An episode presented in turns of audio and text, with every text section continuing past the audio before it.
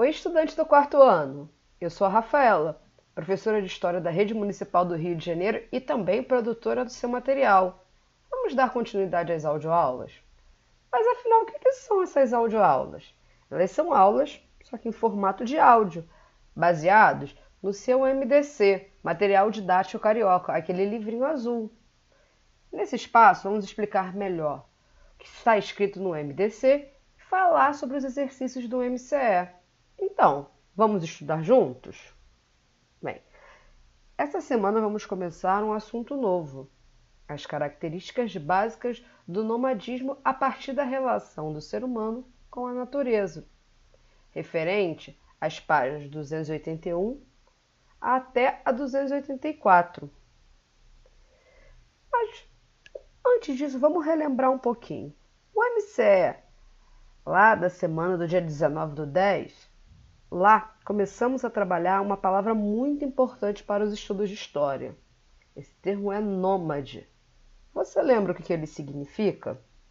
Bem, os nômades eram pequenos grupos de pessoas que viviam da caça de animais e da coleta de sementes e frutos. Sempre que o alimento da região em que estavam acabava, eles tinham que se mudar para outra região para garantir a sua sobrevivência. Assim, os nômades estavam sempre migrando.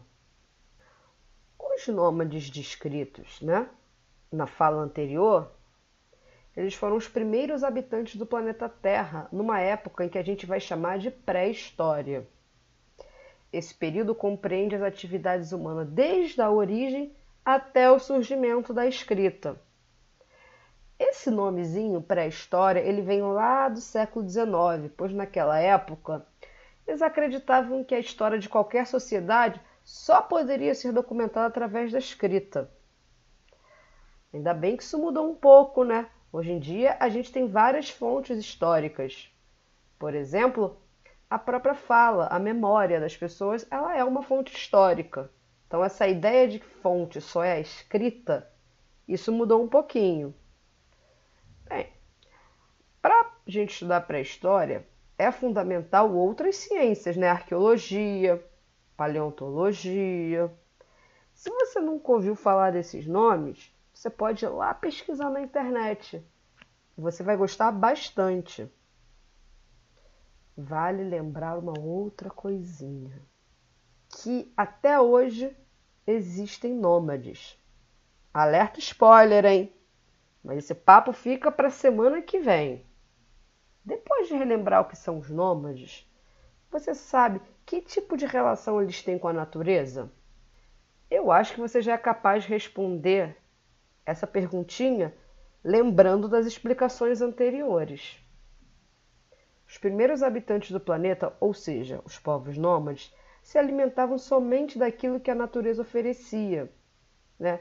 coleta de sementes, de frutos, caça de pequenos animais, os nômades respeitavam muito a natureza, pois sabiam da sua importância e que seria através dessa natureza que eles conseguiriam sobreviver. Uma das causas que faziam com que os povos nômades sempre tivessem que se mudar era o fato de não praticarem a agricultura. Ou seja, sempre que o alimento da sua região acabava, tinham que se mudar para outra região que oferecesse esse tipo de alimento. Só para lembrar uma coisinha, hein? A palavra agricultura significa plantio, colheita de alimentos. Assim, sempre que a gente falar de plantação de alimentos, a gente está falando de agricultura. É muito importante saber a, o que significa a palavra agricultura. Ela é uma palavra recorrente no nosso cotidiano.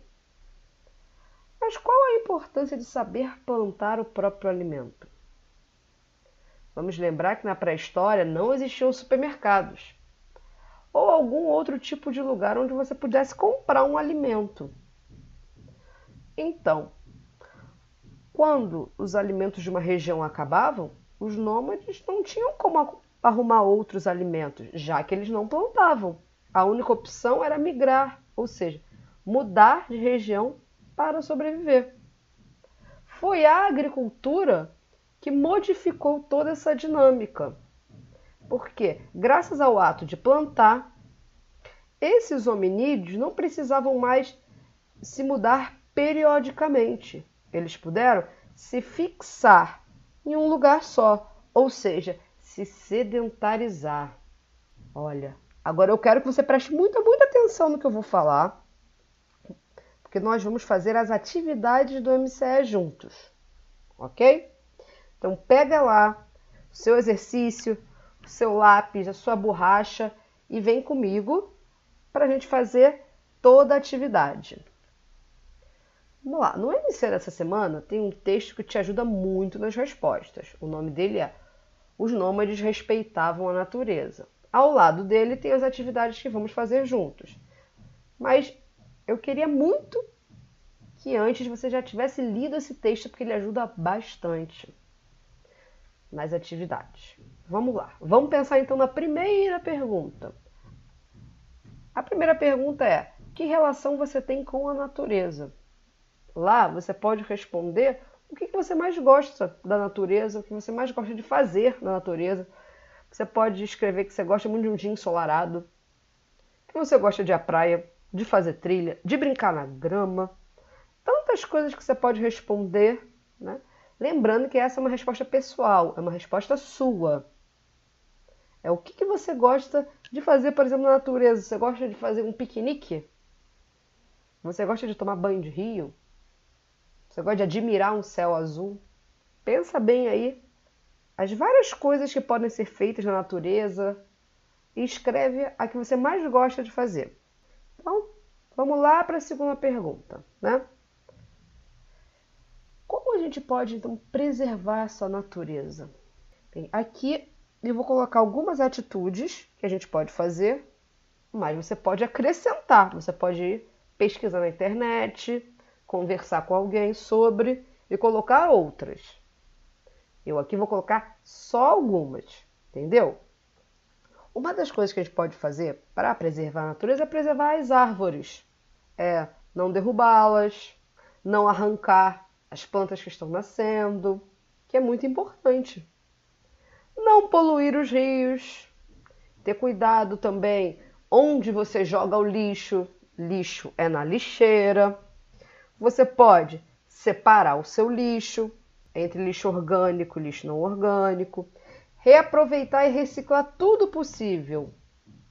Quem sabe uma coisinha velha que está na sua casa, ela pode virar uma coisa nova, usando a criatividade. Isso aqui é muito importante. Comprar apenas o necessário e diminuir o seu consumo. Como assim? Será que eu preciso ter três chinelos?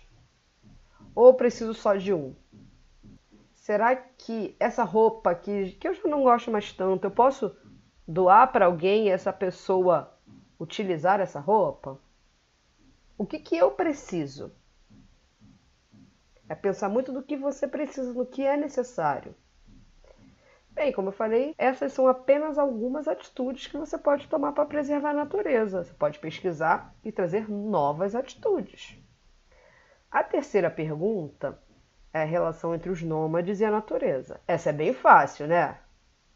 Eu sei que você prestou muita atenção em todas as explicações dadas, então você já sabe muito bem como responder. E você sabe que os nômades se alimentavam somente daquilo que a natureza oferecia como frutos, sementes e a caça de pequenos animais, ou seja, os nômades respeitavam muito a natureza, pois sabiam da importância dela para a sua sobrevivência.